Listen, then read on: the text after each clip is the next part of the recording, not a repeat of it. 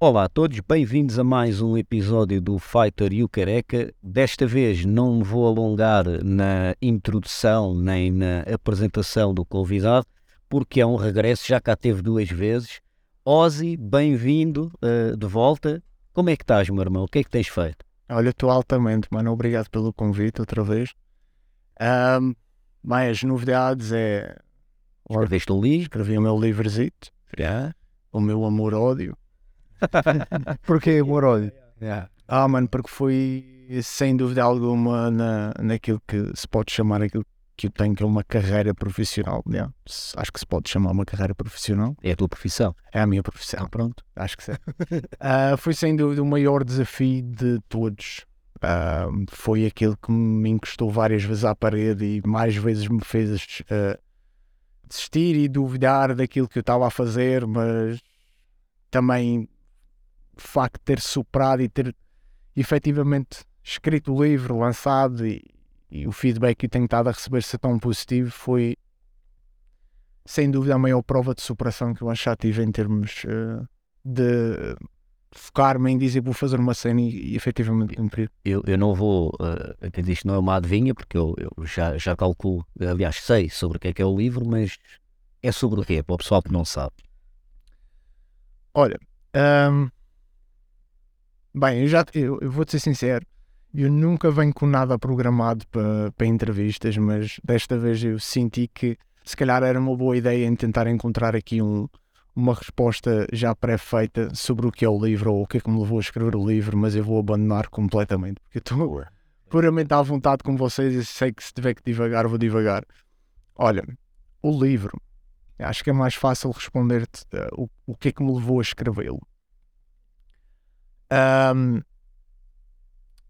eu sempre achei que havia uma carência no, no mercado no que diz respeito a livros de autoajuda. Porque eu considero o livro uh, aquilo que para mim é o verdadeiro sentido da autoajuda. Porque sem querer negligenciar outros livros que andam por aí, ou outros autores, não tem nada a ver com isso. Mas o que nós vemos é. Os livros de autoajuda, por norma, vão-te ajudar num tema específico. Ou seja, temos livros de um, como atingir sucesso profissional, como, como aprender a amar-te a ti próprio, como ser bem sucedido, como perder peso, como ficar em forma. Cinco passos para não sei o quê. E nenhum deles entende as alterações que, vai ter, que vão ter uns nos outros. É isso.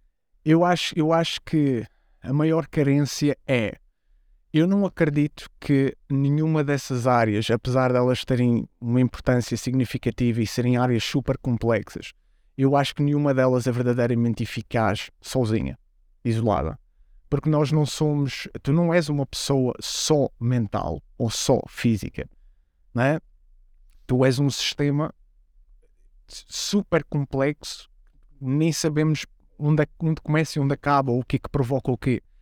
Ou seja, a tenta, aquilo que eu tentei fazer com o meu livro foi tentar criar uma ferramenta, guia, para que tu possas navegar a tua vida da melhor, tornando-te a melhor versão de ti próprio. Ou seja, um, o livro chama-se Primigênio, começando pelo nome que é uh, o, o, livro, o livro basicamente, uma parte do livro apresenta o argumento que eu acredito que grande parte do sofrimento que existe no mundo é um desvínculo profundo sobre a nossa essência como espécie para com o ambiente à nossa volta. E daí sendo o nome primigênio que significa aquilo que vem desde o início dos tempos. Okay? Ou seja, respeita muito a nossa biologia evolutiva, o, o porquê de nós sermos como somos, reagirmos como reagimos e, e por aí fora. Depois, o livro consiste em basicamente uh, sete hábitos e um propósito. Esses sete hábitos são os hábitos que eu acredito e que estão solidificados na literatura científica como sendo aquilo que traz a nossa essência de volta. Ou seja, a forma como comemos, a forma como nos exercitamos, um, hábitos ligados à qualidade do nosso sono e por aí fora. E a parte do propósito, uh, que são digamos que a parte final do livro, que é uma parte em que eu entro mais por uma onda de desenvolvimento pessoal e um pouco de filosofia de vida, porque um, não basta só tu transformar os teus hábitos. Tu tens que transformar os teus hábitos e aprender a mudar o chip, a mudar a forma como tu olhas para a vida. Tu não podes abordar a vida como por muito que a vida seja cruel, madrasta, tenhas azar e azar existe e sorte existe, mas se tu vives uma vida debaixo de uma lente de vitimização, tu nunca vais sentir que as coisas estão debaixo do teu controle. Porque tu achas sempre que és uma vítima de um resultado de uma coisa que tu não tens hipótese de lá chegar e mudar. E então o livro aborda também muito isso. Ou seja, resumindo e concluindo, é, é um livro que começa pela ponta do teu cabelo e vai passar por tudo o que existe no ser humano, desde comportamento, gestão de stress, uh, fazer-te entender o que é stress e quando aquele é mau, quando aquele é bom e como é que tu podes manipulá-lo a teu favor. Entrando por todos os hábitos e efetivamente como implementar hábitos, porque só isso por si só é uma arte. Eu fiquei com duas questões. A primeira estavas-te a referir ao ser humano e a dizer-te que não sabemos muito bem onde é que começamos e onde é que acabamos. Uh, podes ser um bocadinho mais específico, ou seja, estás a falar em relação a quê? E a segunda, quando falas do propósito, uh, parece-me que aquilo que estás a dizer é que a maioria, ou a larga maioria das pessoas, uh, não tem um propósito ou não tem um propósito uh, certo, digamos. Qual é que deve ser o propósito a teu, a teu, a teu ver? Ok. Um, a, primeira, a primeira pergunta, que é onde é que nós começamos e onde é que nós acabamos, é quando eu digo que nós não sabemos ao certo onde é que nós começamos e onde é que nós acabamos, é um bocado aquela questão de quem é que veio primeiro, a galinha ou o ovo, não é? Um, é no sentido de que um, tu consegues manipular a forma como a tua mente funciona através do teu corpo e tu consegues manipular a forma como o teu corpo se manifesta através daquilo que fazes com a tua mente. Ou seja, se eu tentar ajudar-te de um ponto de vista puramente mental, negligenciando o resto do teu corpo, a parte física, a coisa não vai funcionar.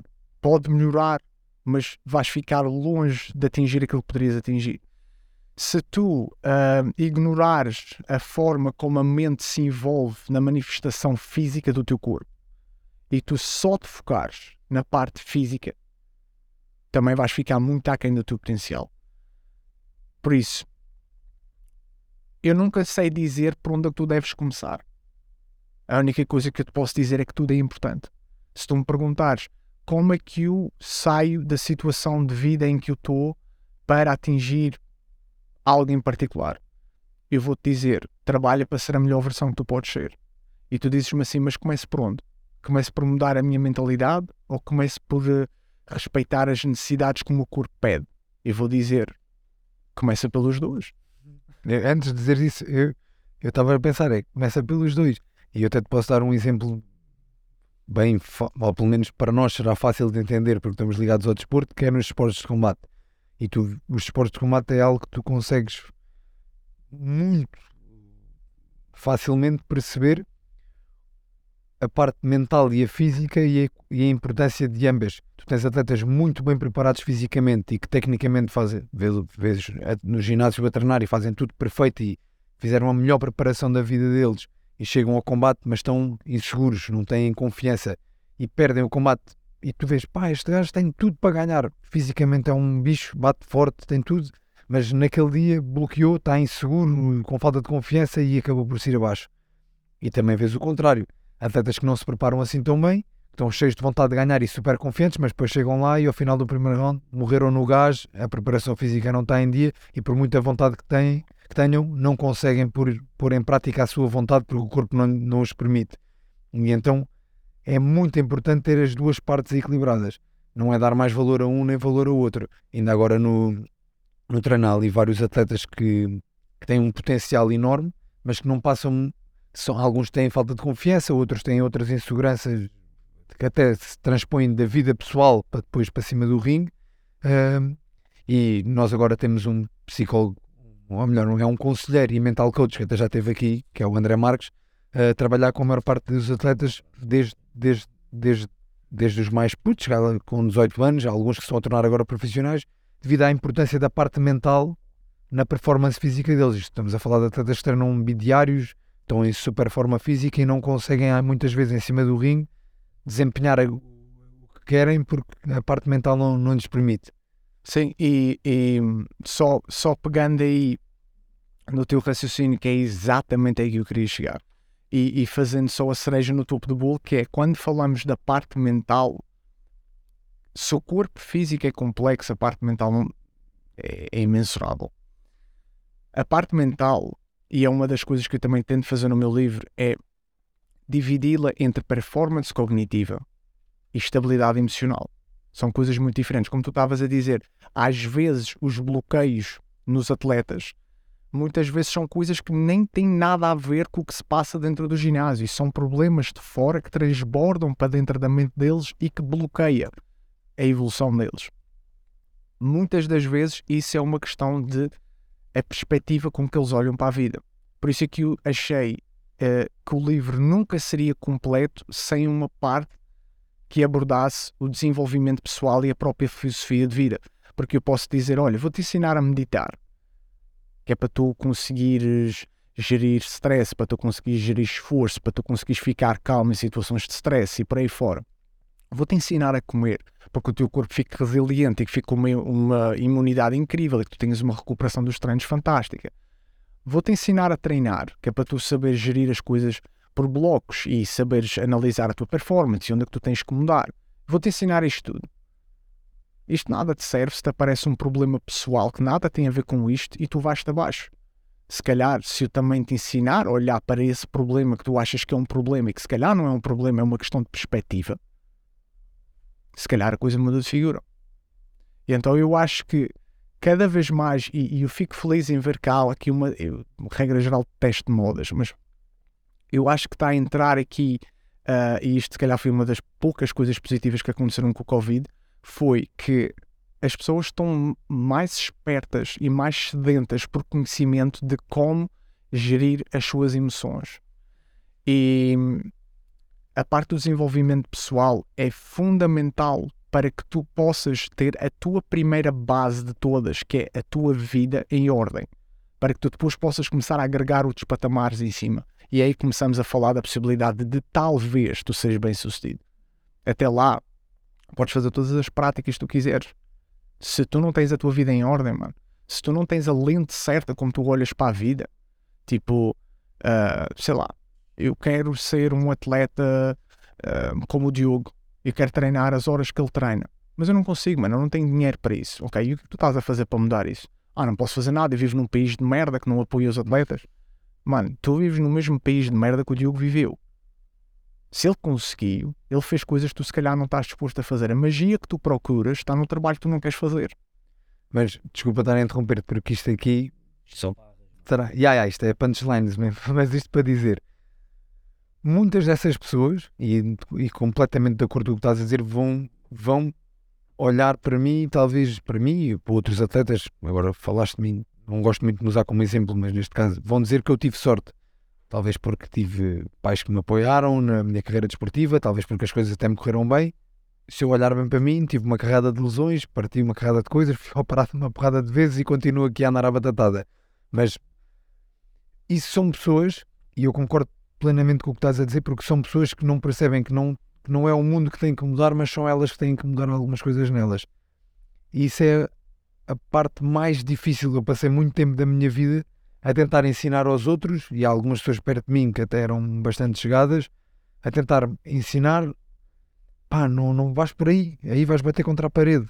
Mas aquela pessoa tem que querer não ir bater contra a parede. Mano, e até naquela perspectiva mais filosófica, não é? Uh, uh, de que o mundo és tu no sentido em, em, que se tu morreres o, o mundo para ti não existe, bem, yeah. não existe mesmo. Portanto, yeah, não existe. O mundo és tu. E, portanto, é pá, faz do mundo, que és tu, uma cena tu curtas. Porque senão. Mas a cena é que sabes que para isso tu tens que mudar a ti. E a maneira como tu olhas para as coisas. E o problema está. É fácil. E há pessoas que gostam de estar na posição de da posição do crítico, que é eu consigo criticar toda. Vamos Vou-vos dar um exemplo muito, muito fácil de perceber para toda a gente. eu sou um treinador de manutenção, não levo ninguém a competir. E eu vou dizer que eu sou o melhor treinador que existe. Uh, e é fácil. Porquê? Porque eu, como não levo ninguém a competição, nunca ninguém vai perder. E eu vou dizer: Ah, os meus atletas são muito bons tecnicamente, as aulas que eu dou são as melhores. Uh, são as melhores. Porque eu não tenho ninguém a ir competir. E ele vai apontar para as pessoas que levam atletas a competir e dizer: Ah, aquela pessoa em 10 atletas teve uma medalha de ouro, os outros todos perderam. Não é bom treinador. E está na posição do crítico. Nunca, ninguém o consegue criticar, na realidade. Porquê? Porque ele não leva ninguém a competir. E isto há muitas pessoas que gostam de estar nessa posição. É a posição de criticar os outros sem poderem apontar-nos o dedo a eles. No entanto, se olharmos bem a fundo, quem é que está mal aqui? É quem não arrisca? É quem não. Nunca na realidade vai ser alguém sucedido. Pelo menos hum, o sucesso também depende muito de, da tua perspectiva da vida, não é? Mas para estar a autocomparar a alguém que leva atletas a competição e a dizer que é melhor treinador que ela, pela minha lógica, deveria ser avaliado pelos mesmos parâmetros. Quantos atletas tu levaste a competir para poder dizer que és ou não um bom treinador? Não podes, nem sequer podes criticar-lo nisso. O interessante é mesmo essa, é que o sucesso, enquanto perspectiva de. de... É bem da estranha a perspectiva que as pessoas têm de sucesso, do que é que é sucesso, estás a ver? Uh, Faz-me alguma confusão e eu acho que é por essa perspectiva que não tem um propósito certo e, e depois ficam um bocado escangalhadas, ou não? É assim, o, o sucesso, né? Vamos partir do princípio que o sucesso é atingir alguma coisa pela qual um se propõe. Mas, ok. Não, mas, mas, isto, mas isto é, o, é a partida básica. Mas, exato, mas e alcanças? Isso, com 15 anos. Ok, 15 anos alcancei a cena que me propus e agora já está. Ok. É, pronto, é, é, é, aqui, é, é, é, é aí que eu quero chegar. Então, nós podemos olhar para o sucesso como isto é a mesma coisa que nós podemos olhar para bons resultados, certo? Sucesso seria sinónimo de bons resultados. Ok, nós temos bons resultados a curto, médio e longo prazo. E nós podemos olhar para sucesso como um determinado target imposto, em que tu vais cumprir um percurso e chegas lá e conquistas esse target. Yeah, pronto. Podemos chamar isso de sucesso. A verdadeira questão é o que é uma vida bem-sucedida. E eu defendo, expondo-me a estar redondamente enganado, como é lógico, porque eu não tenho nada para comprovar tal coisa, e acho que ninguém tem, que sucesso, uma vida de sucesso, não és tu que determinas, são os outros. Porque eu posso achar que eu sou um profissional com integridade, eu posso achar que sou um profissional competente, que domina as áreas que diz que domina. Eu posso achar isso tudo. Mas se todo mundo à minha volta achar que eu sou um profissional de merda, é isso que eu sou. O que eu acho torna-se irrelevante ao pé da maioria. Porque nós não podemos nos esquecer que, primeiramente, o que os outros pensam importa sim até certo ponto eu acho engraçado tu tens assim uma mentalidade fuck it all, não é? Tipo, o que os outros pensam, não me atrapalha, não sei o quê. Mas tu não podes levar essa mentalidade para sempre. Porque o teu sucesso depende da tua interação com as outras pessoas. Ok? Nós fomos feitos para viver em comunidade. E ao viveres em comunidade, o teu papel só é cumprido se de alguma forma potenciar a vida dos outros porque senão tu és completamente inútil. E de um ponto de vista de seleção natural, olhando para uma lente de biologia evolutiva, tu serias completamente aniquilado. Porque ninguém ia partilhar recursos contigo. Tu não ias ser uma mais-valia para ninguém. Tu só ias ser um custo. Ou seja, sucesso de vida e aquilo que eu defendo que é o propósito é até onde é que tu és útil para as pessoas à tua volta. O que eu defendo como o verdadeiro propósito de vida não, não, é, não é uma construção de um pensamento meu. É aquilo que centenas de milhares de anos mostraram como ser o propósito de vida. Que é todos nós temos uma função. Tu tens uma vida em que tu nasces e assim que ganhas mínima consciência de como o mundo funciona, tu sabes que tens um prazo. Tu vais morrer o que é que tu vais fazer antes desse prazo chegar para deixar algo minimamente bem feito, em que é que tu vais participar? Qual é que é a tua vocação? Ela serve de alguma coisa? Quais é que são as tuas fraquezas? Vale a pena trabalhá-las? Porque o propósito, o verdadeiro sentido da vida é tu saberes que a vida é um caos. A vida é difícil. Se nós achamos que a nossa vida é difícil, tu não fazes a mínima ideia do que é a vida de uma gazela a meio do Serengeti, mano. Mas é mesmo. Pode uma formiga, mano. A vida é difícil. E eu não estou a dizer que a nossa é menos difícil só pelo sentido de que tu não tens constantemente leões atrás de ti. Nós temos um problema que os outros animais não têm. Que é nós temos a capacidade de raciocinar. Não existia suicídio antes de tu desenvolveres um neocórtex. Não existia nenhum ser humano, nenhum ser humano, perdão, nenhum ser vivo comete suicídio.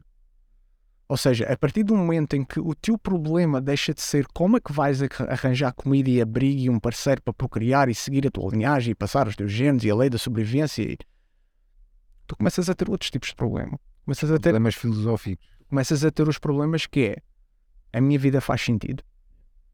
Eu estou a servir para alguma coisa. Porquê que eu não sou igual a ele? Porquê que eles têm coisas que eu não tenho? Não é?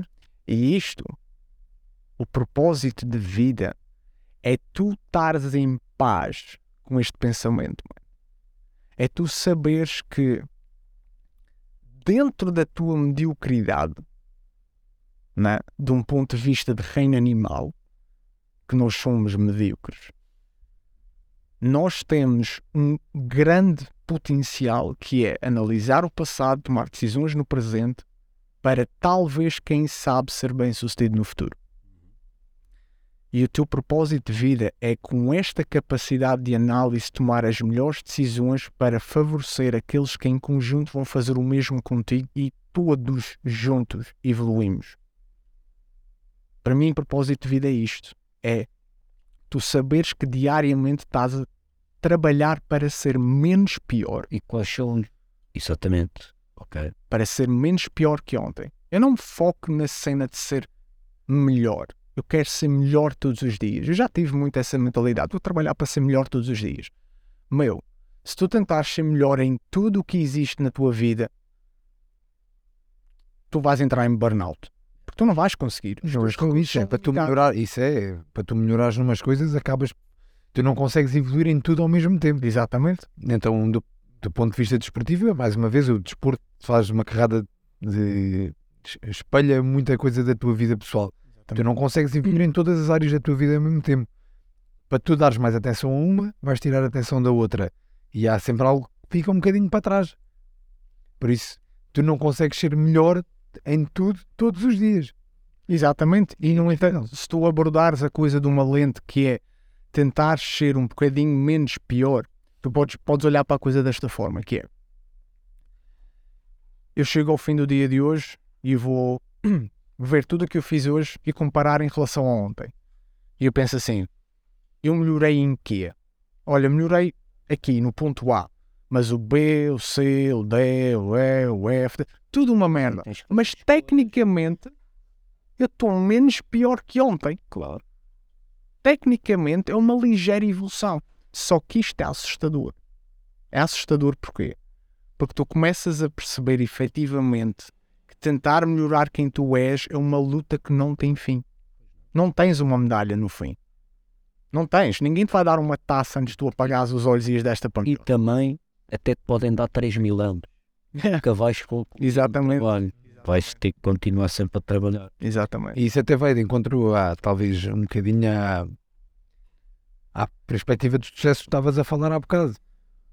Se tu puseres o sucesso num só objetivo, tu podes ter um rapaz que foi com 17 anos campeão do mundo, Tens o exemplo do Tyson Fury, por exemplo, foi campeão do mundo e depois entrou em depressão e deixou de lutar. não é isso? É o sí- síndrome, síndrome da medalha de ouro. A questão Não não, e agora? Agora já está, já conquista. a questão não está no tu alcançares aquilo agora, porque daqui, daqui a 10 anos já ninguém se lembra daquilo. aquilo. A questão mesmo no sucesso desportivo está no, no manter-te lá. Tu chegas, quanto tempo é, quantas pessoas, e falando até daquilo que tu disseste, o quão útil és tu para quem está à tua volta, é quantas pessoas vais tu conseguir influenciar de forma positiva ao longo da, ao longo da, tua, da tua carreira desportiva. Se eu, eu fui campeão do mundo com 17 anos também. Fui a minha primeira vez à Tailândia, fui campeão de júniores.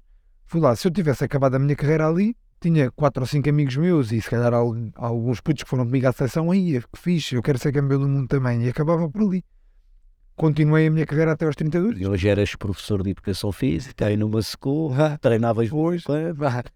Pois, continuo a treinar, continuo a treinar duas vezes por dia e tenho outros objetivos competitivos e posso dizer que diariamente influencio uma carrada de putos que treinam comigo e eles, ah, pelo menos acho que me utilizam como um bom exemplo de alguém que, que gostavam de ser a nível profissional na parte desportiva ah, como eu. E isso é para mim, talvez seja a minha definição de sucesso neste aspecto. É eu sou útil para estes atletas todos que estão à minha volta e eu consigo influenciá-los positivamente a alcançarem os seus objetivos.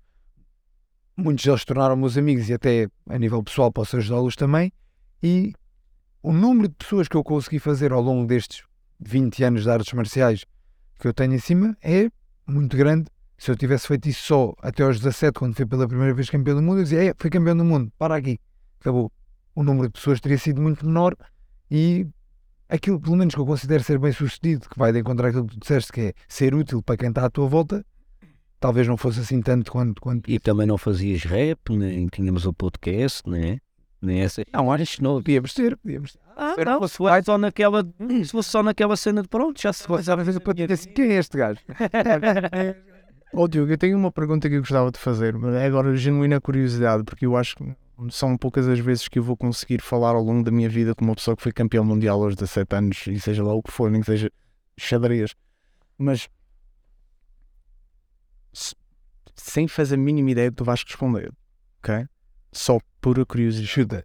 Vou chutar. Eu estou a ficar bem curioso, tenho. Ah, mas, mas antes de fazer a pergunta, deixa-me soltar aqui alguma, algum, algum background da, minha- da curiosidade da minha pergunta, que é, nós sabemos que ah, existe uma estimativa com uma alta percentagem de eficiência que é nos próximos até, 10 mil, até 2035 nós sabemos que mais de metade da população mundial vai ser obesa. Ok?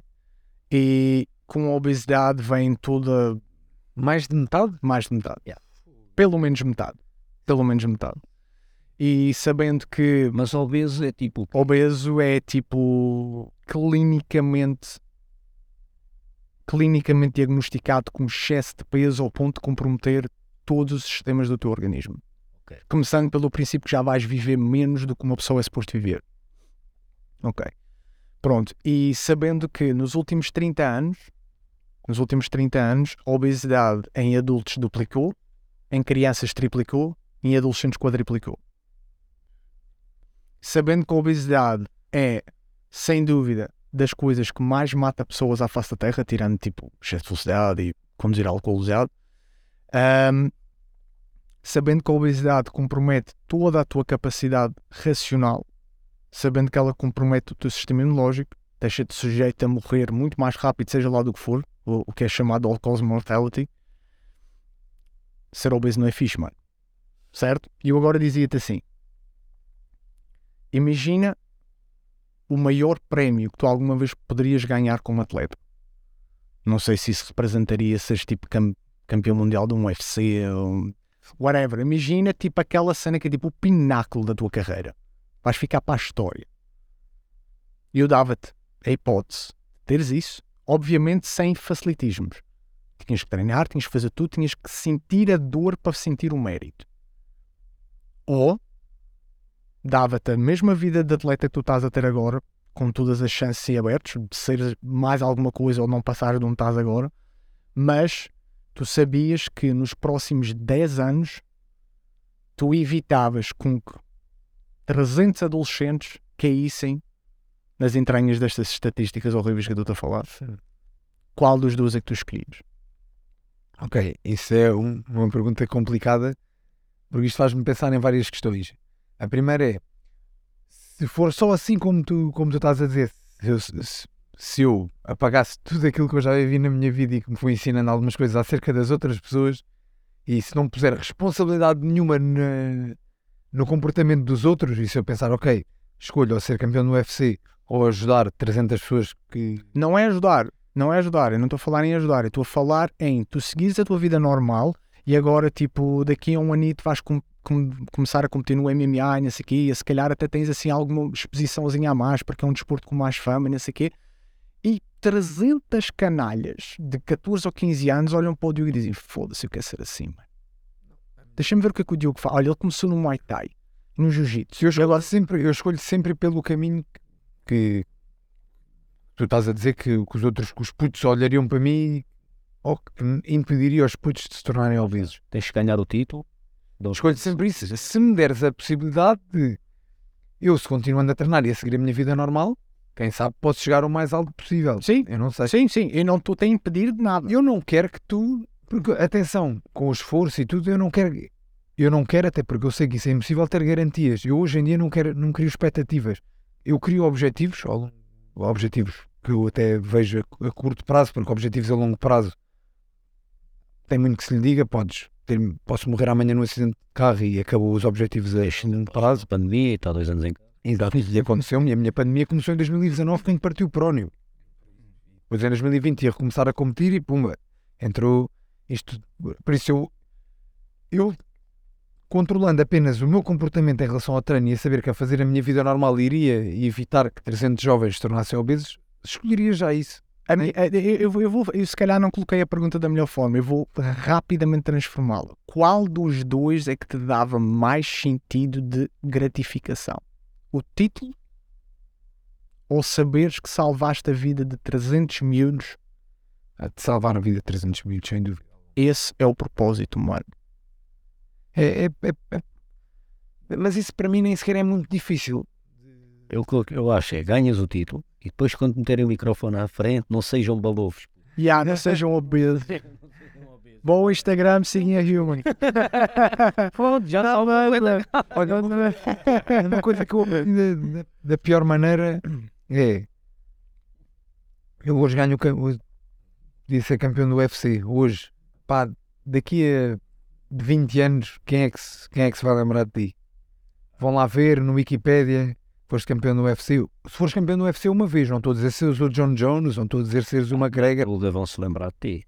É, sim, mano, claro. Pá, ficas sempre nas estatísticas, mas ficas sempre nas estatísticas. Já, és um número. É, eu digo a mesma coisa, por exemplo, acontece, vou falar de no ano passado ter ido aos World Games, fui o primeiro atleta português dos desportos de combate a ser medalhado no, nos World Games. Nem Muay Thai fui o primeiro.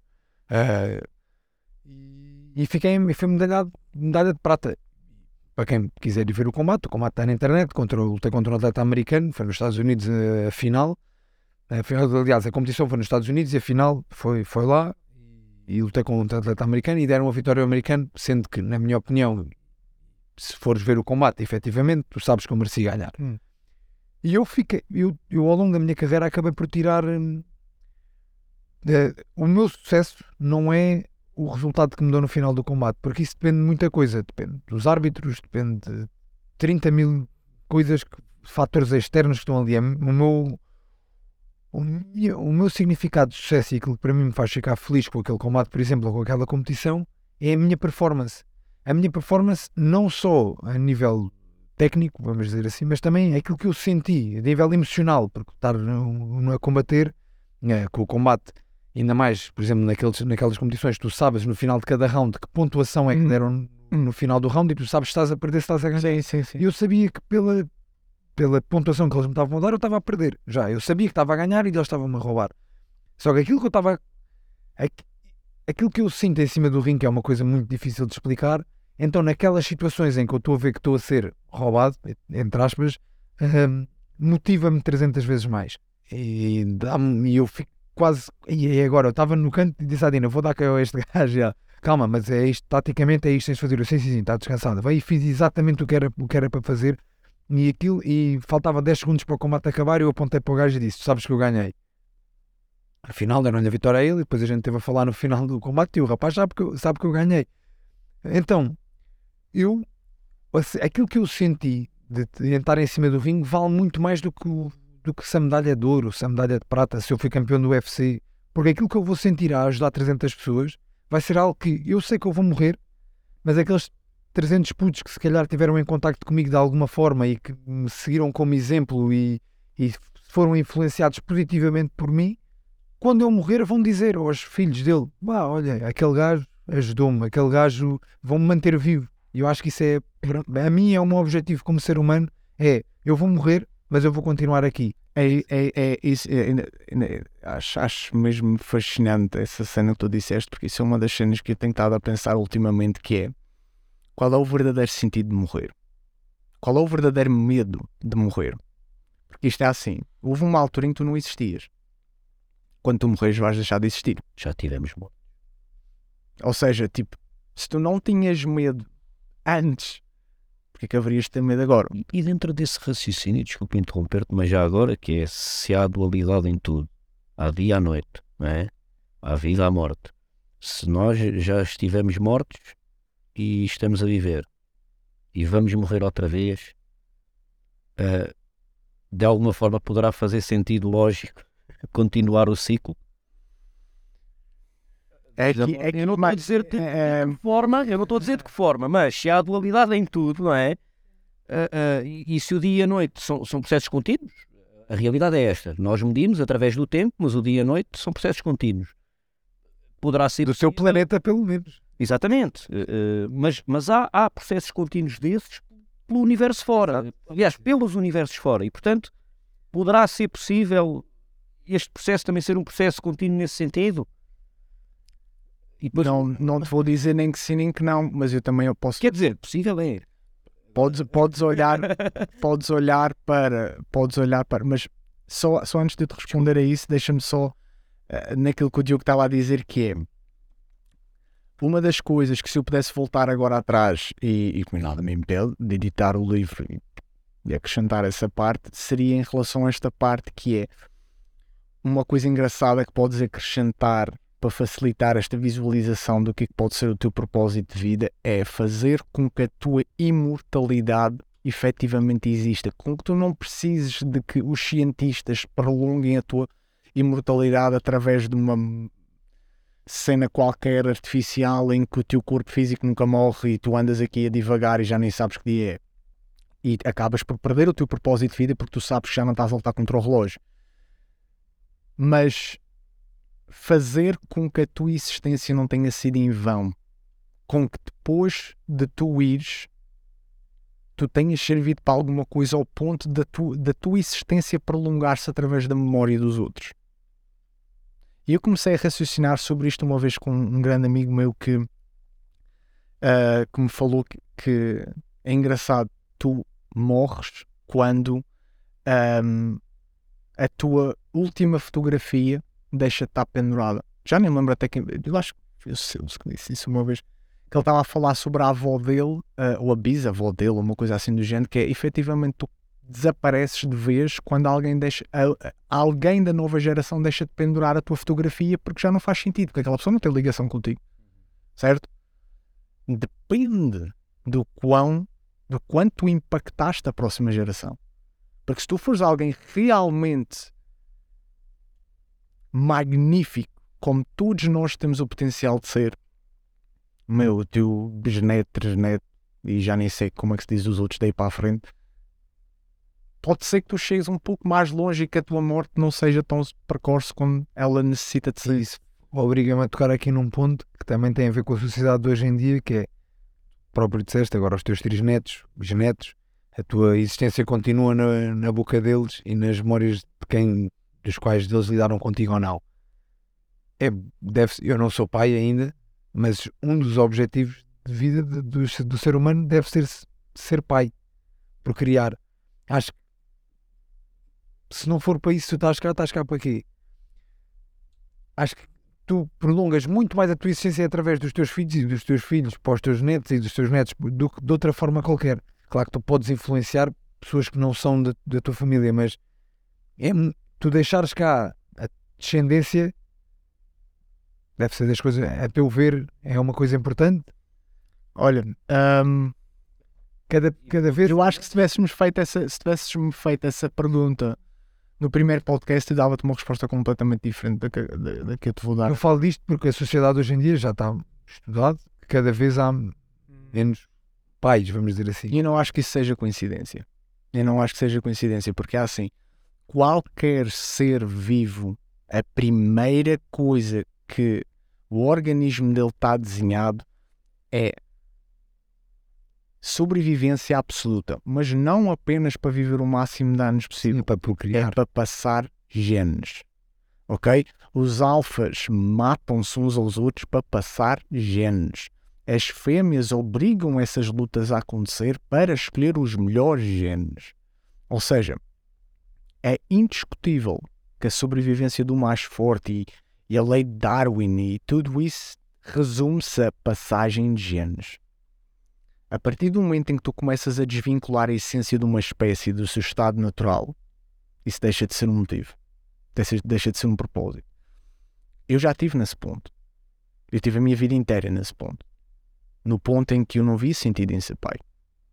Não via qualquer, não via qualquer vantagem. Onde é que está o relógio bio- biológico a bater que todo mundo fala? E ainda por cima, eu logo eu que estudo ciências, onde é que está essa merda desse relógio biológico? Para mim, o relógio bio- biológico chama-se núcleo supraquiasmático. Está acima da tua língua e atrás da tua testa. Está feita para acordar e desligar as tuas células para o teu ciclo circadiano funcionar e a tua produção hormonal funcionar como deve ser. Onde é que está esse calling? Eu nunca tive.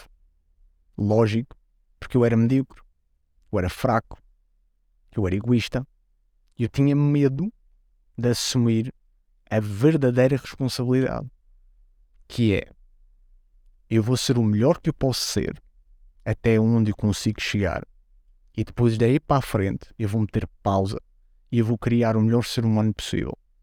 E eu vou continuar esta linhagem até onde ela der. Eu vou prolongar a minha morte para além daquela- daquilo que ela tem que ser.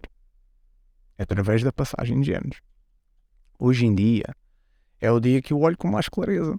Aprendi a tomar banhos de água gelada, aprendi a comer como um monge, aprendi a, treinar para além de onde eu acho que é saudável às vezes, né? e aprendi a tolerar desconforto. E a partir do momento em que eu aprendi a tolerar desconforto e comecei a alcançar metas, e a partir do momento em que eu comecei a alcançar metas, eu comecei a ver que eu era um homem e não uma criança. E a partir do momento em que isso começou a acontecer, as coisas começaram a mudar. Se tu me perguntares, tu sentes uma vontade incontrolável, o tal calling biológico para ver o meu filho nascer? Não, não sinto. Mas eu sinto a vontade do desafio. Eu sinto que isso está certo. Eu sinto que a minha vida mudou e eu mudo a vida das outras pessoas porque eu consigo pôr-te em contacto com a tua essência. Não te esqueças que tu és um animal. É tudo muito bonito, tens um córtex pré-frontal que te permite fazer sei lá o quê, raciocinar e fazer contas de somar e tudo muito bonito. Mas ele é minúsculo ao pé do teu sistema mesolímbico, que é a tua parte instintiva, a tua parte primitiva. É a parte que te faz ser feliz, é a parte que te faz ter raiva, é a parte que te faz amar, é a parte que te faz desprezar, é o que te faz ter medo, é o que te faz ter coragem, é o que te faz ser mais humano do que aquilo que supostamente faz com que a espécie humana se distingue dos outros animais.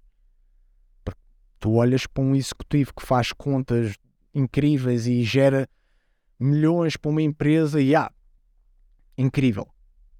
Claramente um cão não consegue fazer isso. Mas isso não te comove como ele ver uma criança que precisa de alguma coisa para comer e ele tirar do próprio bolso dele e meter comida na boca daquela criança. Isso não é o córtex. Isso é emoção. Isso é a parte primitiva, réptil. E isso tu tens em comum com os outros bichos todos, mano. E isso diz para tu procriares. Portanto, malta, eu já, eu já a loja, já tenho dois, já tive. Ya, mas há um limite para esta passagem de genes, não é? Há um limite para a passagem de genes. Garanto, garanto. Vou mandar bem dar trabalho. Dá bem dar trabalho. É uma missão, mas é uma eu acho que o que tu atingiste também, talvez seja a maturidade de perceberes, "Não, eu quero fazer isto, sinto-me que tu consegues pôr aquilo que tu estavas a dizer, que é seres egoísta, a tua vida de parte em prol da vida do terceiro humano que aí vem, que é, neste caso, a tua descendência, mas, mas eh, acho que isso é altruísmo e maturidade, não é? E, pá, e, e o, o Jordan Peterson, o gajo dizia que tu só consegues efetivamente atingir a fase adulta quando, quando és pai. Ele, não, ele não diz obrigatoriamente, Hum. ele diz que pode chegar de outras maneiras, mas é muito mais difícil, é um caminho muito mais longo. Quando és pai, quer queiras, quer não, tens que lá ir. Yeah. Yeah. É, Quer dizer, a menos que sejas Estás-te a cagar, pronto. olha. Yeah. O pai está aí, orienta-te. Eu acho, eu acho que, e agora, e agora sem, sem querer parecer que estou a fazer mais publicidade do que o que deveria fazer em relação ao meu livro, eu acho que a verdadeira função do meu livro, e graças a Deus está a seguir esse percurso, é mostrar-te, um, que tu és único, mas não és especial. Tu és um bicho como qualquer outro, mano. Somos animais, mano. Nada mais do que isso. E dois, que nada e absolutamente nada é atingível, a não ser que tu consideres tipo comprar um iPhone, uma coisa tipo altamente, mas nada de significativo é atingível sem tu suportares desconforto. O inferno é obrigatório atravessar. Tu tens que atravessar a tempestade, mano. E tu podes escolher não atravessá-lo, mano. Podes escolher.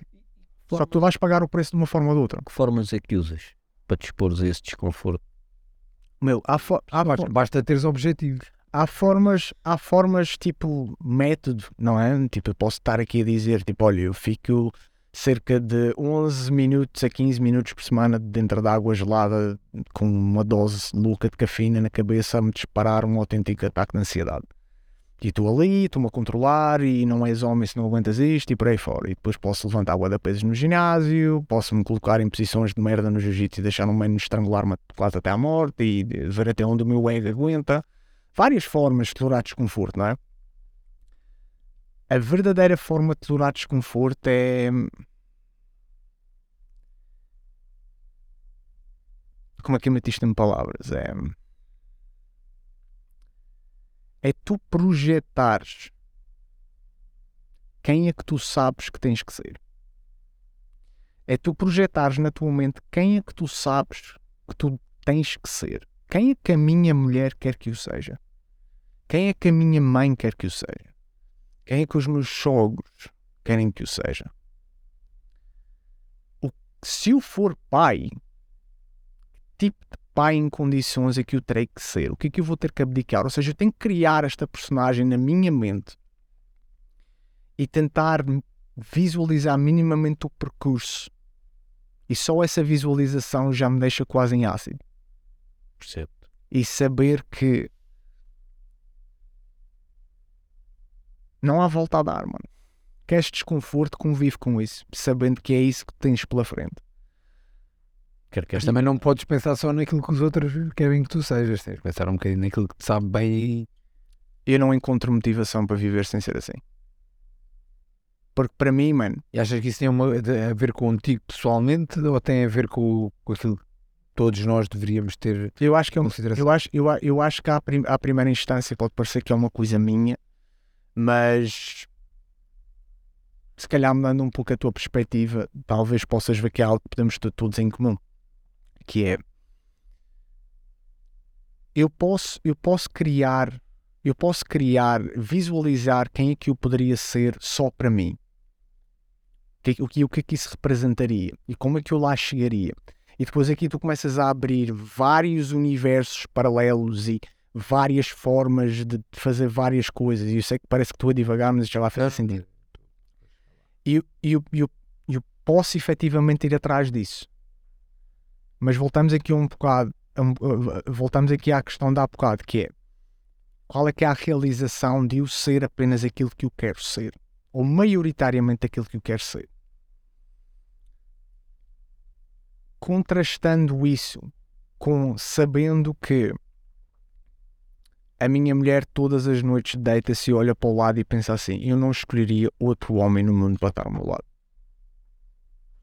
Olhando para a cara dos meus sogros que fizeram tudo o que é humanamente possível para criar um ser humano em condições e pensar assim: eu não escolheria outra pessoa para estar ao lado da minha filha. Olhar para os olhos da minha mãe e ela olhar para mim e pensar assim: eu não escolheria outro filho saber que os meus amigos mais próximos arranjam tempo para estar comigo. E não, eu não sou o tempo que sobra. E quando eu falo, eles ouvem. Porque eles querem me ouvir. Isso não tem preço, mano. Mas isso faz de ti uma construção da realidade daquilo que eles veem. E não aquilo que tu projetas sobre ti mesmo. O que eu projeto para mim mesmo como objetivos é alcançar isso. Até porque eu falando de mim, aquilo que eu projeto sobre, sobre mim mesmo é muito menor do que aquilo que os meus amigos projetam sobre mim ou daquilo que os meus pais projetam sobre mim. E isso até pode mostrar que estamos a fazer o trabalho bem feito, que é eles têm maior consideração do que eu me tenho em mim mesmo. Exato. E eu fico bastante satisfeito com, com isso. Porque atenção, queiramos ou não, isto é tudo muito bonito, como estavas a dizer. Se pensarmos só em nós, mas não podemos pensar só em nós, porque se, se nós ninguém vive sozinho, ninguém vive no meio do mato, ah, vivemos em. Eu Estou a pensar Estás a pensar nisso. para chaves. Mas não, mas quando cuidado no mato, ou seja, tu, tem, tu influencias pessoas à tua volta diariamente. Claro que seja, tu vais sempre influenciar pelo menos as pessoas à tua volta, os teus filhos. E, e animais. Cuidado, Mais cuidado com uma molécula que se chama taquicinina. Ah, pois tens, o problema é que tu tens muito. Eu sei, eu sei. Não, eu tenho cuidado. Sabes o que é a taquicinina? Não, mas. Taquicinina é uma molécula que aparece no teu corpo quando tu isolas da sociedade.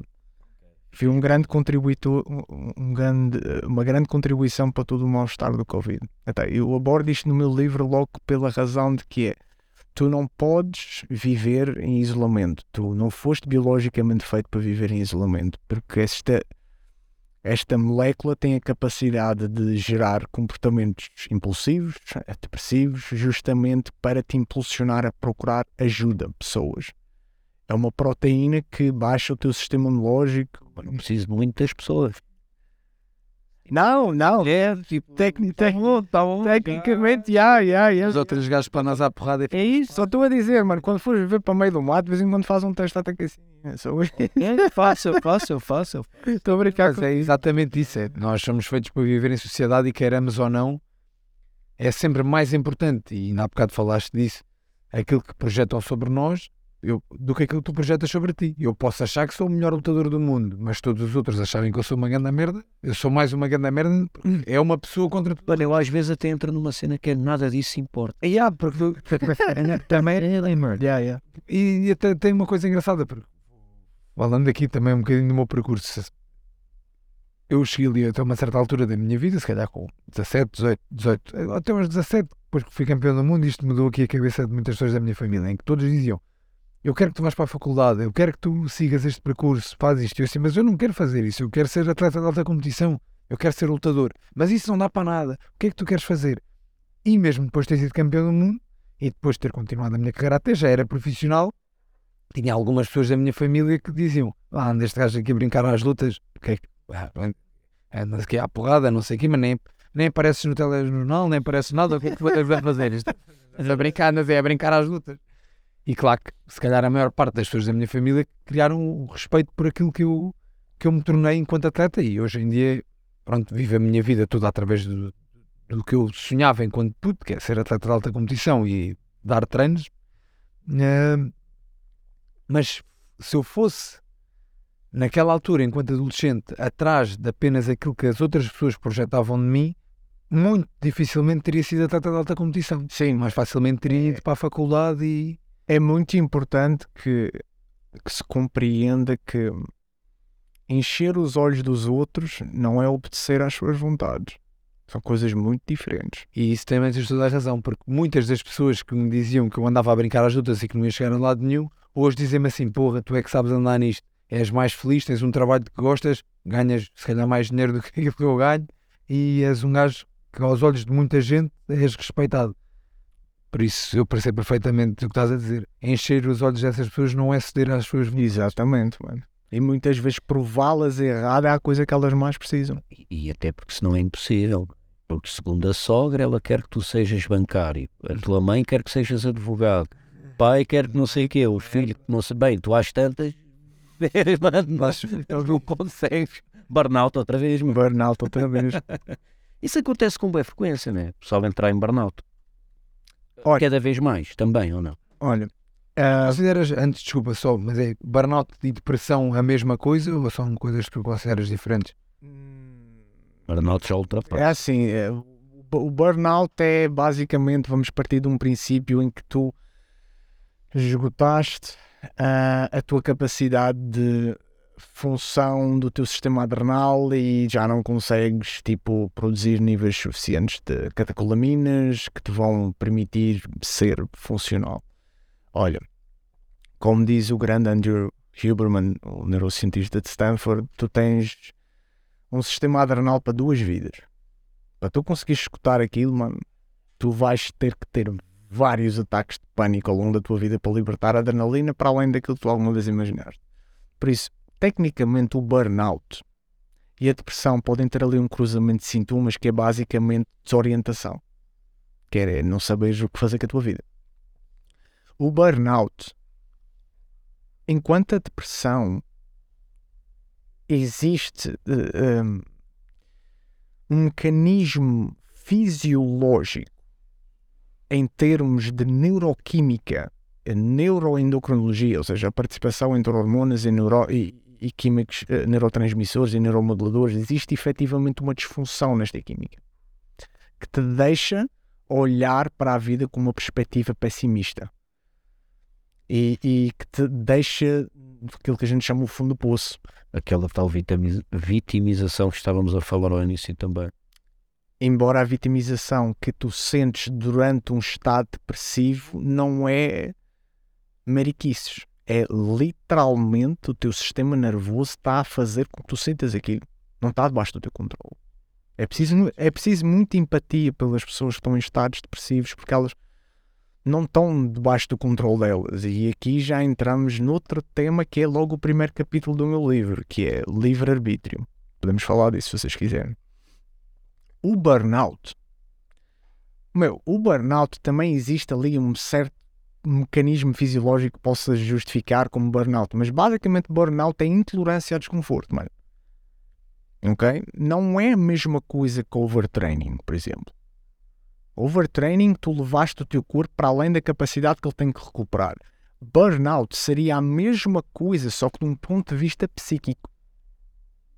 E o burnout muitas das vezes ele é precoce não porque a pessoa fisiologicamente quebrou a barreira que ela consegue atingir, mas sim porque ela não está preparada em termos de perspectiva para lidar com o desafio que ela confronta. Ou seja, eu posso dizer assim: hum, olha, tu tens que resolver 10 problemas desta empresa. 10 problemas. Num mês.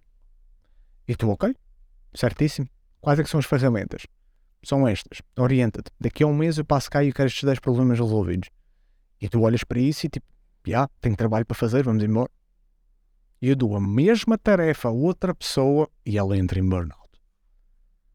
Mano, vocês estão, têm os dois à partida, 99%, tudo igual. Vocês são da mesma espécie, vocês funcionam 99% igual. As tuas capacidades podem ser alteradas consoante a tua experiência de vida, que é o que se chama neuroplasticidade, a tua genética, epigenética e por aí fora. Mas tecnicamente, se tu fisiologicamente consegues exportar 10 tarefas no mês, ela também consegue. A questão é qual é o mindset que vocês vão abordar esta tarefa. Um pode ter burnout, o outro não. Ou seja, para mim, burnout na verdade é simplesmente uma pessoa que não é tolerante a desconforto. Agora, claro que sim, mano, se tu estás a gerir eu até tipo, 10 empresas, já. Yeah, até achei que o burnout, desculpa, até achei que o burnout era causado por tu estares a tentar fazer essas, uh, resolver esses problemas, desempenhar essas tarefas e, e uh, se calhar a meio do percurso entras em burnout porque esgotaste todas as tuas capacidades. Eu achei, achava eu. Olha, eu vou-te dar um exemplo que aconteceu dois anos atrás, comigo, isto é um exemplo pessoal, vale o que vale. Eu, em agosto, há dois anos atrás, houve uma noite que eu me deitei na cama e não conseguia dormir. Levantei-me e olhei para a minha mulher e disse: assim, Foda-se, não consigo dormir, mano. E ela: Oh, não sei o que, olha, fuma mais um cacete. E fumei mais um cacete. Olha, fui para a cama. Continuaste sem dormir. Continuei sem dormir. Mas um cacete já, já fiquei naquela, tipo, minha performance vai amanhã cai 30%, mais ou menos, e não sei o quê, os níveis de cortisol vão estar alterados, e não sei o quê. Ignorância é uma benção, atenção. que era coisa que me faltava aqui. Então levantei-me, fiquei ali a olhar para a televisão e comecei a macacar, comecei a macacar, comecei a macacar, adormeci 3, 4 da manhã, não sei o que, acordo no dia a seguir, mano, tudo destruído, não sei o que, sim, vou dormir. Chega à noite, deito na cama, não durmo. Ai, começo a ter um ataque de ansiedade. À segunda noite, mano, há pessoas que fazem disto rotina. Isto deixou-me a chorar. Eu cheguei ao pé da minha mulher e chorei, não consigo dormir, não sei o que, não sei o que vai ser da minha vida, vou entrar em depressão e o caralho. Atenção. Terceira noite, mesma merda, não dormi. Insónias. Fui ao médico, passaram medicamentos e não sei o quê, tomei medicamento, não dormi. E andei nisto, mano. Fui para um psicólogo. o que é que se passa? Eu não consigo dormir. Ah, não sei o quê, leia este livro. Why We Sleep, Matt Walker. E disse: Olha, queres que eu meta o livro no chão e leia-te o livro de cabeça, mano? Eu sei esse livro de cor. E a psicóloga a tentar-me ajudar, e o que a sensação, com pura falta de humildade, porque todo mundo tem a capacidade de perder humildade, em que eu achava que sabia mais do que ela. E eu não tenho dúvidas que se calhar até sabia. Porque ela estava-me a tentar ajudar com coisas que eu pensava assim, amiga, tu não estás a entender, eu já sei essa merda de cor e salteado, mano. É por saber isso é que eu estou aqui. Yeah. e, e, então isto fui andando, fui andando, fui andando até um dia em que o corpo simplesmente não aguentava mais e apaguei e dormi. Boa da horas. Não, dormia normal. Dormia, diria, dormia normal. Mas esse síndrome ficou comigo até hoje, mano. Até hoje. E eu comecei a escavacar e comecei a, a lembrar-me do meu passado, comecei-me a lembrar de episódios soltos ao longo da minha infância que aconteceram, que criaram esse gatilho. E hoje em dia desenho-te um mapa do porquê disto ter acontecido. Não conseguis dormir. Não consegui dormir. E ainda mais eu sendo dos menos nas redes sociais, tu mais vais ver dizer, mano, vai dormir. 90% dos teus problemas vão melhorar quando tu fores dormir. Pronto. E então isto, isto tudo para te dizer o burnout, certo? Eu na altura olhei para a minha mulher e disse assim, olha, velho, tenho que parar. Pá, vou tirar duas semanas que não vou tocar nas redes sociais. Não vou fazer publicações, não vou responder a ninguém, vou falar com os meus alunos todos e vou dizer, olha, velho, mini férias certinho, aliviei aquela fadiga, tranquila, não sei o quê, e eu na altura estava-me a preparar fisicamente para surfar alta onda nas Maldivas e não sei o quê, para chegar lá uma máquina de surf e não sei o quê, cheguei lá, teve quase flat a semana inteira. Enfim, mas eu estava a levar Mas estavas preparado. Estava, mano. Podia estar aquilo que estava e mais três que eu aguentava na boa.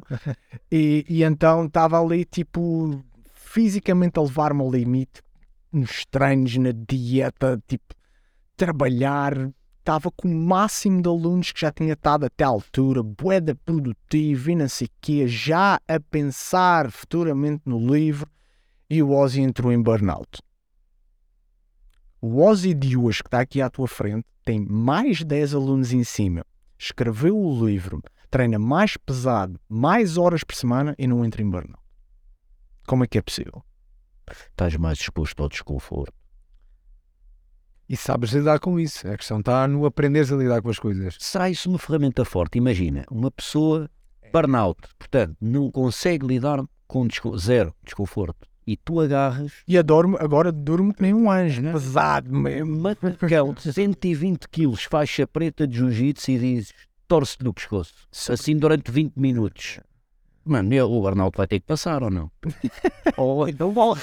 Ou então Meu, sabes que, sabes que uma das coisas, sabes que uma das coisas que um, um sabes uma das coisas que eu mais adoro no jiu-jitsu e que é uma de, foi uma das grandes realizações de, de, de, de, disto tudo é que tu tens que aceitar que simplesmente há coisas fora do teu controle. Pois é. Ok? Tipo, eu tenho um bom amigo meu à minha frente, tranquilo, a gente fala, tipo, a gente ri, eu faço-me desperto, ah, sei mais do que tu, sei dizer tipo 10 nomes que tu não sabes dizer, e não sei o quê, sei falar dos humanos e das experiências e não sei o quê, ah, altamente e não sei o quê. A gente veste um kimono e, tudo isso desaparece, mano. Ele põe-me em posições em que ele me obriga a suplicar pela minha vida, porque se eu continuar ali, ou ele apaga-me ou ele parte-me. E a, a, vida é exatamente isto. Se cada vez tu és encurralado, tu não tens humildade para aceitarem que isto é uma fase má da tua vida e que tu simplesmente tens que tentar retirar o máximo de aprendizagem dela e que o mal faz parte para que tu possas sentir o bem, meu, a tua vida vai ser uma merda até o dia em que tu morres, mano. Não aprendes com os erros. Sabes que o mestre Alex dizia, ué, que é neuropsicólogo, ele Sim, claro, o Alexandre Machado. o que ele fazia muito com as pessoas que iam ao consultório, uma das cenas que ele normalmente dizia é vais começar a fazer jiu-jitsu. Não. Ele dizia que era mesmo uma ferramenta tipo. Não lhe processaram a seguir por causa das dores nas articulações. Não.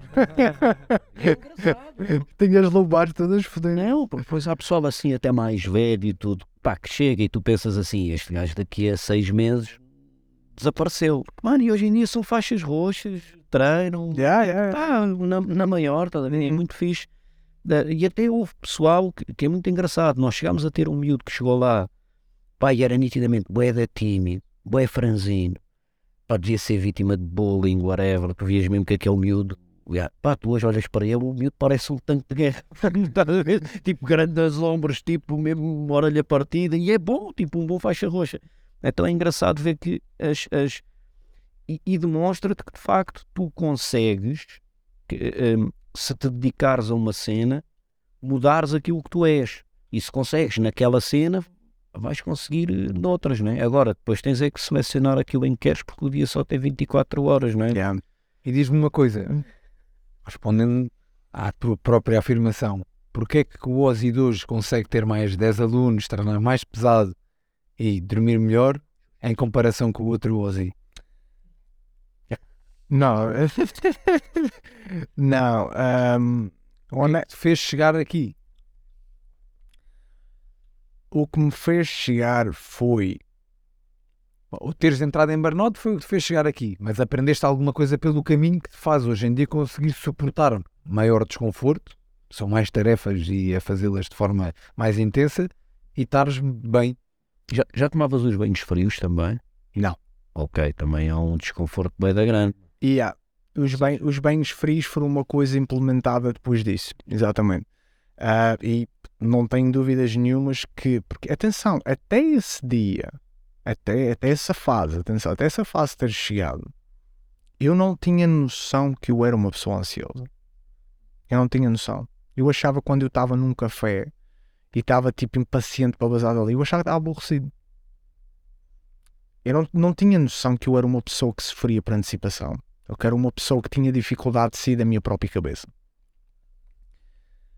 E, e, e então aí comecei a, a- a olhar muito para o meu passado, comecei a perceber de pequenos traumas, coisas que não foram tão fixe e que podem ter-se prolongado até aqui. Ou seja, eu comecei a encarar os meus problemas de frente, em vez de deixar que eles apareçam quando lhes apetecer. Porque havia fases em que eles estavam e havia fases em que eles não estavam. E basicamente o que me fez conseguir aumentar o meu nível de produtividade, o que me fez também conseguir mudar um bocado o chip, foi primeiro entender que não sou super-homem e que todo mundo quebra. E então na altura tive que começar a, a ser mais humilde ah, e tentar atacar menos coisas ao mesmo tempo e começar a agarrar-me a uma e dar tudo e deixa-me ver o que é que sai daqui. Isso foi uma das primeiras coisas, gestão de stress, que era coisa que eu passava para todo mundo, mas não fazia para mim. Tipo, oh mano, bro, tens que, tens, não dá, tens que gerir o teu stress. Um dia tem 24 horas, sei que vamos fazer isto, mas eu não fazia isso. Eu era tipo, um, até onde havia energia, eu ia. E deu merda. E Como é que fazes essa gestão de stress hoje? a minha gestão de stress é, estás a ver aquele lema de não deixes para hoje o que podes fazer amanhã? Deixas. exatamente ao contrário. Se não deu para fazer hoje, é porque não era importante o suficiente, fica para amanhã. E eu deixei de me preocupar, lá está, com coisas que estão fora do meu controle. Tipo, eu nunca tinha trabalhado para mim próprio, mano. Eu nunca tinha sido dono do meu próprio salário, eu nunca tinha tido um negócio próprio. Eu sempre trabalhei para outros. Eu vim de dificuldades financeiras. Eu nunca soube o que era independência financeira. Eu nunca soube o que era tipo, chegar ao fim do dia e estar, ou seja, estava-me a cagar. O que é que acontecia? Já tenho cumprido o meu horário. Que agora não tenho horário, mano. Agora é tipo, tu és responsável por cada cêntimo que entra na tua carteira. E então isso também foi um peso em cima de mim. Ou seja, eu comecei-me a focar, um, não tentes atacar tudo ao mesmo tempo. ser o melhor que podes numa coisa de cada vez. A segunda coisa foi: o que não deu para fazer hoje, fica para amanhã. Só não deixe arrastar demasiado.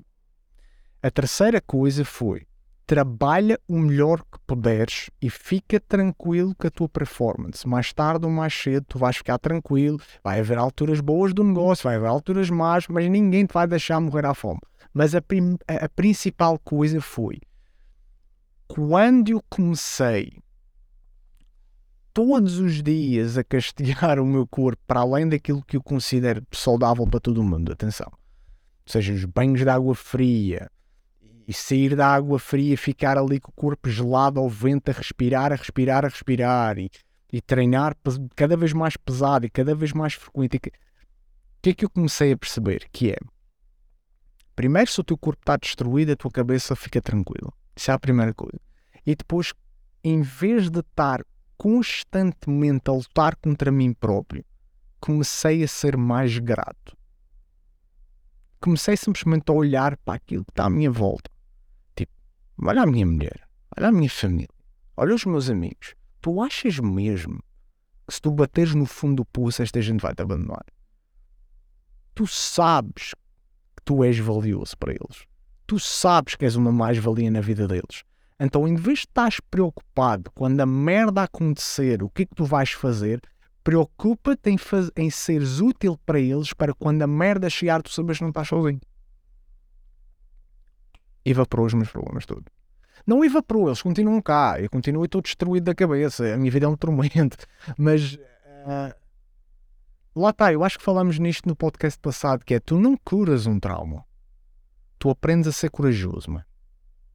É isso. Tu não. Trauma não Aprendes a enfrentá-lo. Exatamente. Tu só ganhas coragem. Porque trauma tecnicamente chama-se neuroplasticidade mal adaptiva. Fica lá. Ponto. Game over tu metes a mão em cima de uma boca de um fogão quente, tu nunca mais vais meter. Mas tu nunca mais vais te esquecer da dor que foi. Isso fica para sempre. Há bacantes que fazem isso. Metem a mão no fogo e ficam tipo. É. Ah, já, O pato vem sempre com as nuances brutais. Mas dá! com as nuances brutais. Mas já, basic, basicamente ficam para sempre, mano. Ficam para sempre, tipo.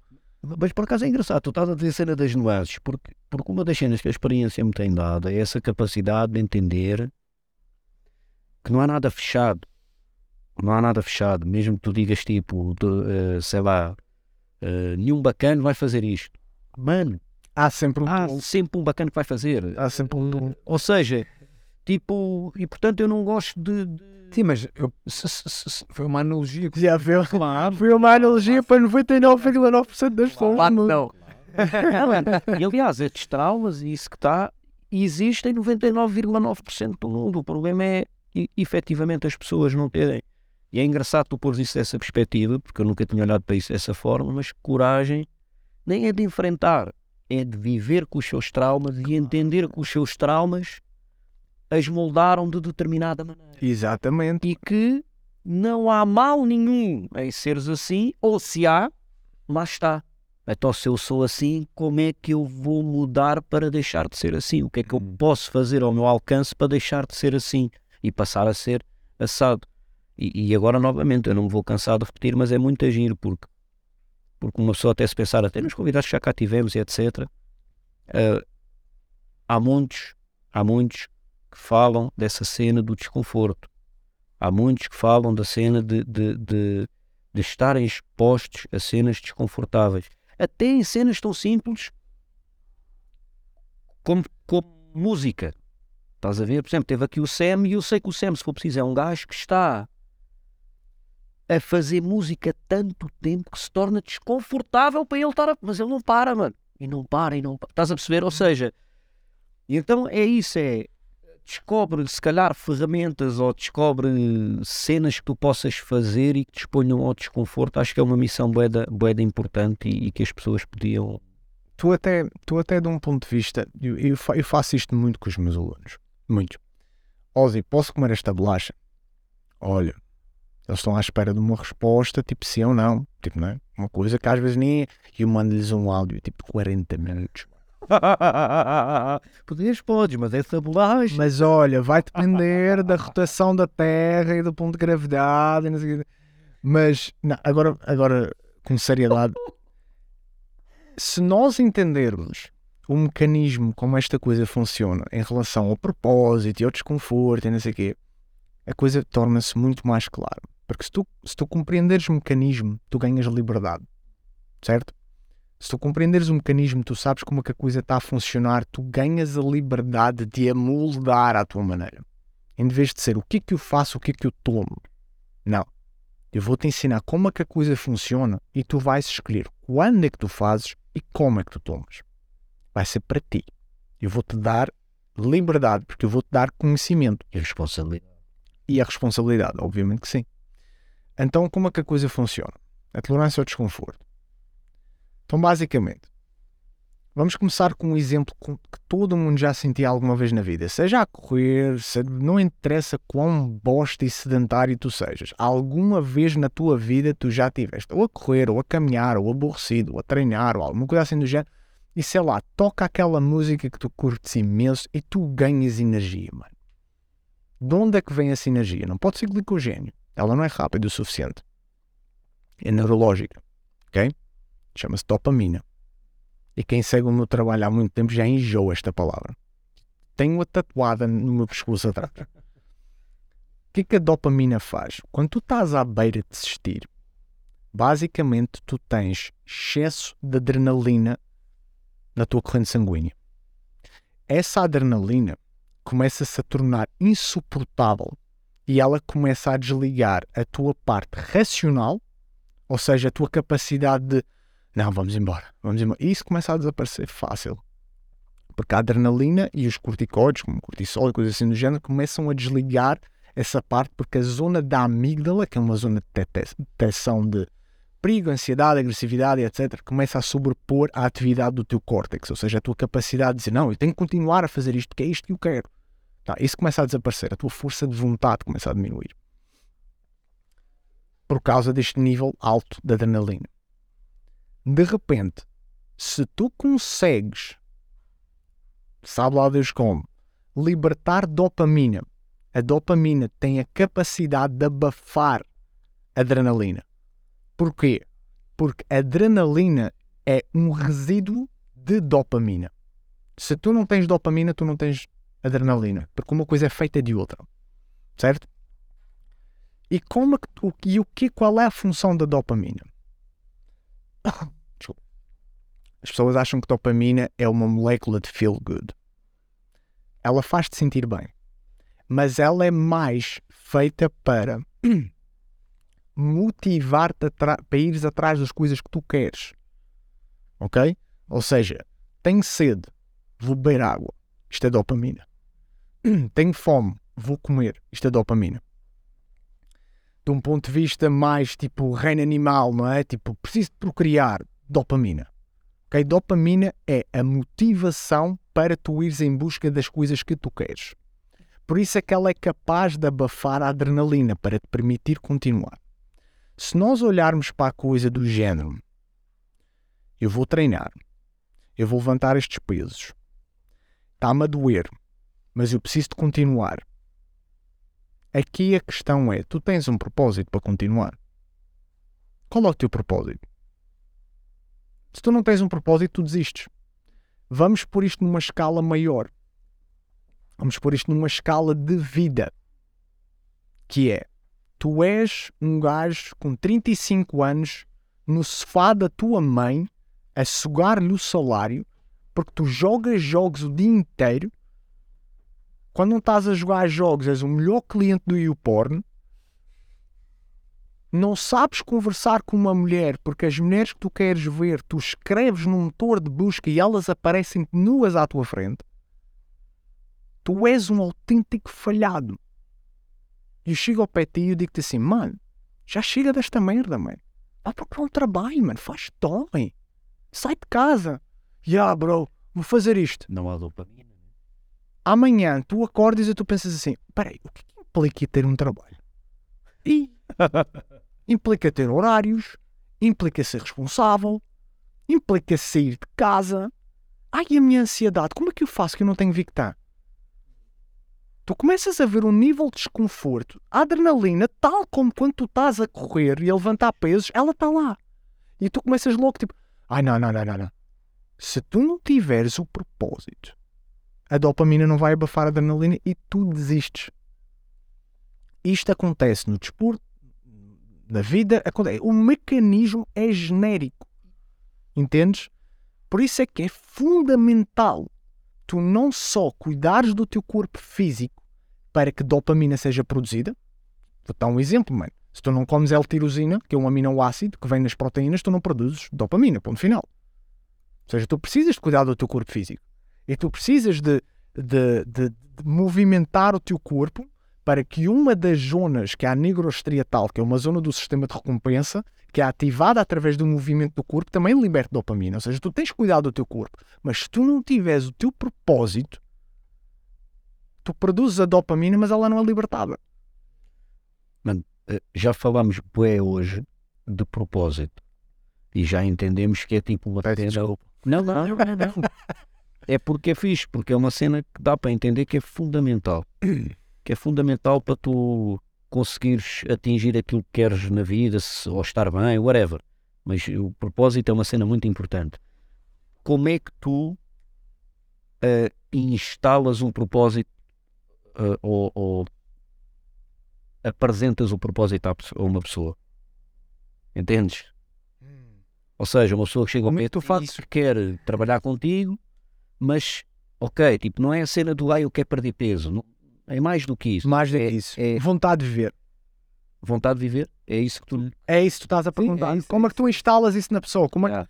fazes Instalas o propósito. Não, e até tu, eh, e até, isto é uma pergunta que eu posso levar para a minha vida pessoal, para algumas pessoas que têm perto de mim, ainda hoje em dia, que é, como é que tu consegues fazer uma, uma pessoa que vive assim como tu descreveste, eh, eh, perceber que as responsabilidades de um propósito vão ser mais benéficas para ela do que aquele conforto de estar em casa do sofá, viver à custa dos pais, em casa dos pais, no sofá, a jogar o dia inteiro. Como é que tu consegues explicar a alguém que vive assim uma vida inteira e que tem 30 anos que a responsabilidade que vai ter por ter um propósito de um trabalho, o que quer que seja, é superior ao conforto da casa dos pais? Sobretudo quando ela sente que o conforto é a melhor coisa que há. Exatamente.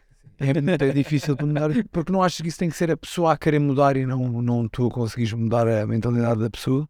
Olha, a primeira coisa que eu ia tentar fazer ela entender é que ela ia ter que arranjar para aí 3 horas do tempo dela para me ouvir. Isto é uma, isso é uma pergunta muito complicada. A primeira coisa é, da parte de quem está a tentar ajudar, e eu vejo isto, eu vejo isto como uma falha na grande maioria dos profissionais, sem querer atacar ninguém em particular, mas as pessoas têm que parar de acreditar que elas têm 100% de capacidade de mandar nelas próprias. Tu não tens 100% de livre-arbítrio. Isso é um mito. Ok? O exemplo disso é: se agora entrar aqui alguém que te deixa extremamente desconfortável, tu vais ficar extremamente desconfortável antes de perceberes que estás extremamente desconfortável. Tu és 90%, isto é a minha teoria, atenção, 90% vítima de circuitos fisiológicos. Ponto final. Mas tu tens aí 10%, que é o teu potencial. Esses 10% é aí que a gente tem que se focar. E a primeira coisa que eu quero que tu entendas é que 9 em cada 10 vezes tu não tens controle sobre a ação que tu vais tomar.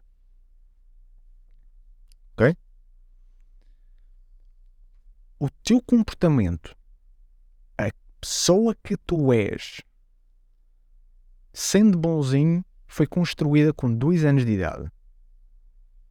80% de quem tu vais ser agora é resultado daquilo que tu experienciaste até os teus 2 anos de idade. Tinhas zero controle sobre o que estava a acontecer. Mas eu ainda vou mais longe. A forma como o teu, o teu mapa cerebral é desenhado é com resposta naquilo que a tua mãe experienciou enquanto ela estava grávida de ti. O organismo da tua mãe recebe sinalética do mundo exterior para tentar perceber em que mundo é que o filho dela vai nascer. e ele tenta desenhar o mapa cerebral da forma mais adequada para essa criança quando nascer lidar com esse mundo. Se a vida da tua mãe foi uma merda, prepara-te que tu vais nascer com um cérebrozinho predisposto para ansiedade, impulsividade e agressividade. Amígdala. Quanto maior a amígdala, menor é o córtex. Quanto menor o córtex, menor é o QI, menor é a tua capacidade racional. A tua mãe vai ter a experiência que teve dentro da gravidez dela, consoante a experiência toda de vida dela, que é resultado daquilo que ela foi criada pelos pais. E andamos para trás. Mas quiser até me leva a fazer. Espera aí, eu não quero, não quero acabar com isso. Tipo, Como é que há gêmeos tão diferentes um do outro?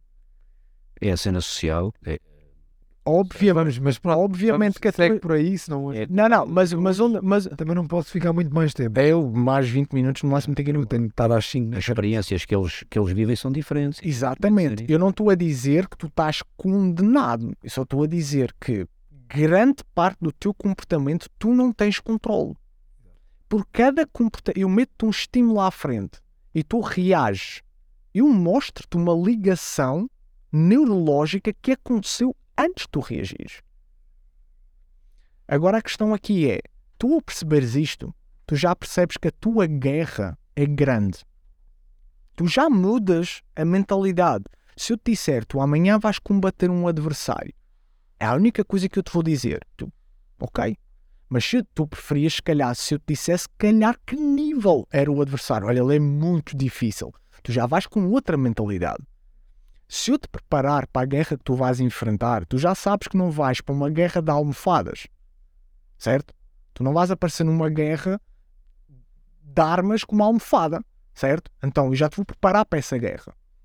E a segunda parte é colocar as principais questões da vida, mano.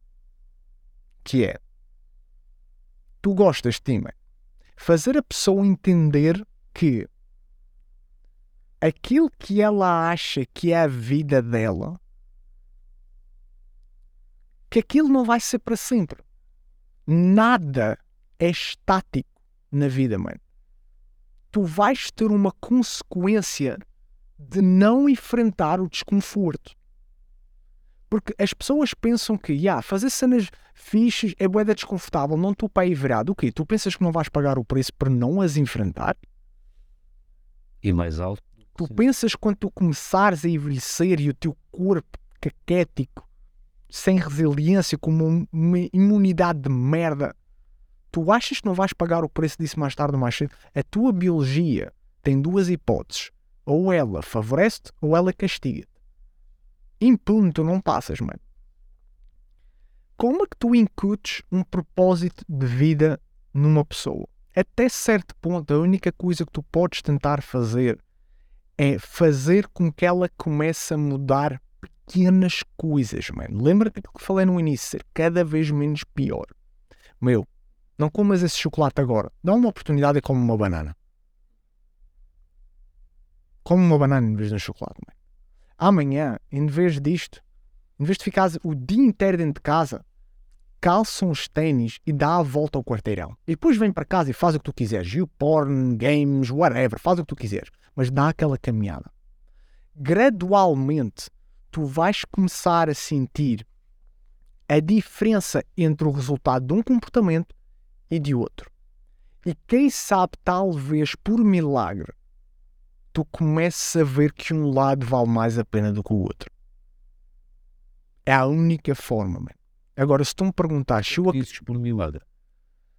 Era isso que eu ia dizer agora. Se tu me perguntares que eu acredito que todo mundo que está no buraco tem a capacidade de sair, infelizmente não, mano. Há buracos demasiado fundos para a idade em que tu tens para começar a aprender a escalar. Se tu tens 40 anos e estás no fundo de um poço, depende do fundo do poço, mano. Estamos a falar de um poço que é 10 metros, 40? Será que com 40 e tal anos tu vais aprender a escalar 40 metros? É difícil, mano. Mas Querer muito. tens que querer muito. Tens que querer mesmo muito. E, é- e é, o meu maior. Meu, a minha maior luta é fazer as pessoas entenderem isto. É fazer as pessoas entenderem que tu vais pagar um preço de uma forma ou de outra, mano. Se tu não vais atravessar o inferno que é mudar os teus hábitos, mudar a tua rotina de sono, todo o stress que vem associado e depois tu começas a mudar e começas -te a sentir melhor e as pessoas à tua volta começam -te a olhar de lado, olha este agora tem a mania, não sei o quê. Tudo isso, bem, é horrível, é muito desconfortável, é chunga, é muito mau. Mas o preço de não fazer é muito pior. É o exemplo que eu dou sempre. Tu tens um lobo, tu tens uma lebre. O lobo está a atacar a lebre. Os dois estão debaixo de stress. Aquele lobo não apanha a lebre, as crias vão morrer à fome. E tu és um alfa de merda. Se a lebre não consegue fugir, a gente já sabe o que vai acontecer. Os dois estão debaixo de stress. Mas tu podes escolher o stress que tu queres. Tu podes ser uma presa, tu podes ser um predador. Man. É tudo uma questão de quanto é que vale o teu tempo. O tempo anda, mano. Tu envelheces. Quanto é que vale o teu tempo? Quanto é que vale a tua vida? Quanto é que valem as pessoas que estão à tua volta? Quem sabe se tu souberes escavar o suficiente, encontras vontade de ter um propósito. E eu acho que com esta dica acho que podíamos espiar isto desta vez, mano. Já são quase. Tem que ser. Já, tem que ser. Ozzy, Mano. muito obrigado outra vez por teres vindo. Mas temos que fazer mais, mais, mais vezes mais voltar. Eu não, eu não quero prejudicar o vosso podcast. Não, mano, olha, malta. Comprem o livro do Ozzy, entrem em contato com ele, redes sociais. Primigênio. Sete Primogênio, né? Não, primigênio. Primigênio. Primigênio. Primigênio. Sete hábitos e um propósito. Força, entre em contato com ele, Instagram, etc. Já sabe. Human Greatness by Nature. By Science. A Nature, por acaso, é uma revista de científica boa fixe. É, é grande. É, é grande. A Nature é grande. Human Greatness by Science. By Science, sim. Instagram. E criativa também. Criativa, criativa. também. Grande abraço a todos e até já.